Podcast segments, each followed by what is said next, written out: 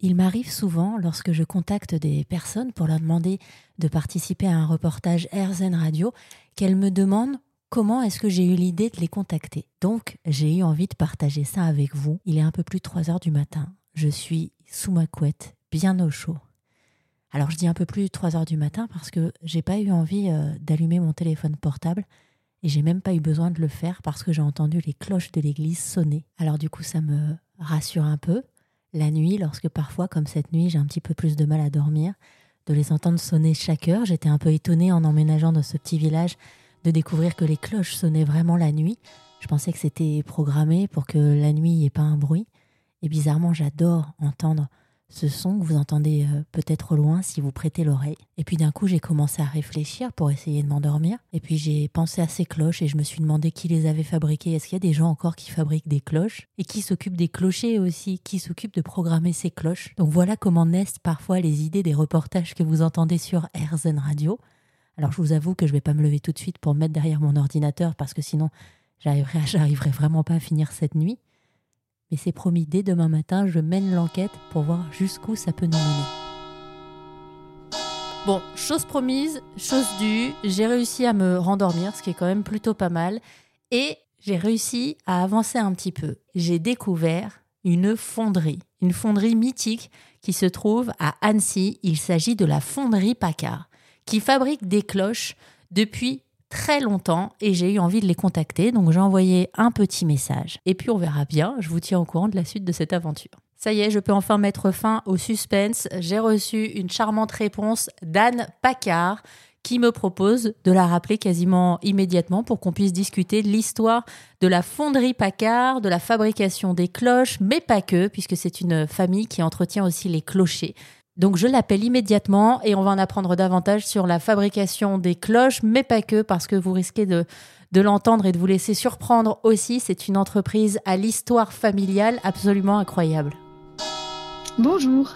Anne, vous faites donc partie de cette famille dont vous allez nous parler.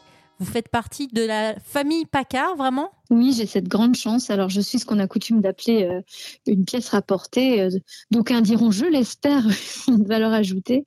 Euh, je suis à la fois le bras droit de, mon mari qui dirige l'entreprise et puis le, j'aime à dire que je suis le fournisseur de la huitième génération parce qu'avec mon mari, on a la grande joie d'avoir cinq garçons qui constituent la huitième génération de fondeurs de cloches Paccard ininterrompus de père en fils depuis 1796. C'est quoi fondeur campaniste Alors, fondeur pour fondeur de cloches, c'est pas n'importe quelle fonderie. Hein. Une fonderie de cloches, euh, c'est une fonderie qui est spécialisée dans la fabrication des cloches et c'est tout un art. Et on a le mot campaniste. Euh, la particularité de la fonderie Paccard, c'est que dès l'origine, dès 1796, elle a toujours installé ses, cloches. Et le métier d'installateur campanaire, c'est vraiment un métier à part euh, qui nécessite des compétences à la fois de, de charpentier, de menuisier, d'électricien.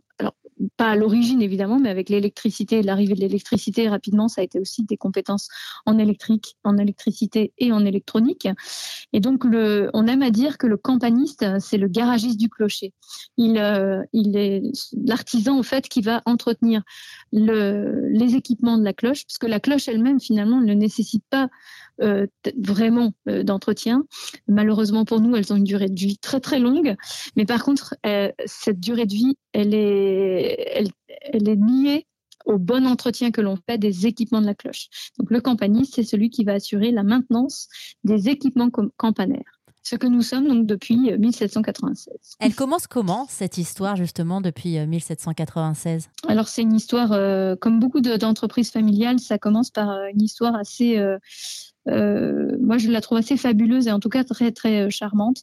Parce qu'on pourrait quand même se poser la question, c'est curieux de, démarrer euh, une fabrication, une entreprise de fabrication de cloches en pleine tourmente révolutionnaire, parce que 1796, je pense que ça n'étonnera pas vos auditeurs de savoir que c'était le régime de la terreur, n'est-ce pas? On était peu de temps après 1789 et les choses sont pas encore très très euh, sont assez troublées, on va dire, en France.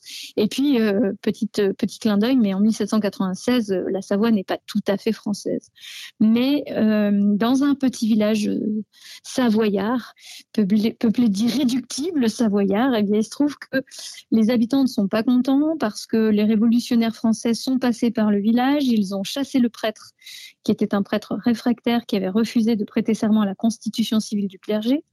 Et pas de prêtre en 1796 dans un village, ça veut dire pas de baptême, pas de mariage, pas d'enterrement.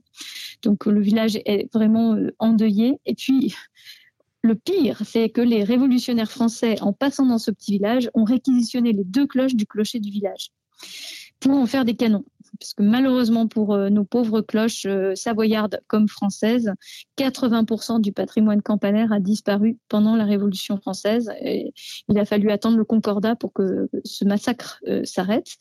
Et donc les habitants sont pas contents parce que voilà, l'église est fermée, il n'y a plus les, les, cloches qui rythmaient la vie du village, et en plus plus de prêtres pour les accompagner dans les grands moments de leur vie. Et donc ils demandent au maire de la commune de faire les démarches nécessaires pour obtenir un un, nouveau curé. Et ils veulent un vrai curé. Donc ils veulent un prêtre non jureur. Je ne dis pas, euh, c'était pas simple. Et le maire de l'époque, euh, de ce petit village, va faire les démarches nécessaires pour euh, auprès de l'évêque. Et l'évêque va mettre une condition. Il dit, bah, moi, je vous enverrai un nouveau missionnaire, mais à condition quand même que vous fassiez refaire une cloche pour le clocher du village. Et c'est comme ça que le maire de Quintal, en 1796, même peut-être probablement un peu avant, prend contact avec un fondeur de cloches du nom de Jean-Baptiste Piton, car à l'époque, la fonte des cloches se fait euh, souvent à pied d'œuvre. Hein. Les, fondeurs sont des sentiers itinérants. Et ce Jean-Baptiste Piton va demander pour euh, réaliser la cloche de Quintal de pouvoir bénéficier de l'aide d'un apprenti. Et cet apprenti, pardon, eh bien, euh, c'est le maire du village qui va se proposer. Il s'appelle Antoine Paccard. Et voilà comment euh, tout a commencé, parce que Antoine Paccard a voulu rouvrir l'église de son village, répondre aux, demandes de ses administrés. Et là, pour lui, c'est une révélation. Et il tombe euh, littéralement amoureux de ce métier. Et il décide de devenir fondeur de cloche à son tour. Mais ce qu'il ignorait, c'est qu'on en parlerait encore aujourd'hui. Voilà, 227 ans plus tard. Mais ça donne envie de faire un film de votre histoire. J'ai eu des frissons en l'écoutant. Alors il faut venir nous voir, parce qu'on a un musée qui permet de faire découvrir euh, cette passion qui nous anime, le musée Paccard. Euh, en plus, on est au bord du lac d'Annecy, donc c'est plutôt plutôt sympathique. Et puis comme euh, quand même on, même si on est savoyard, on se sent bien français, on apprécie la gastronomie française. Du coup, on a ouvert aussi un salon thé au Pacard gourmand. Vous voyez, on peut terminer la visite euh, en, dégustant des cloches en chocolat. Jusqu'où va la passion des cloches chez nous. Hein. Merci encore Anne Pacard. On laissera toutes les informations sur la fonderie Pacard sur erzen.fr. Merci Anne. Merci à vous.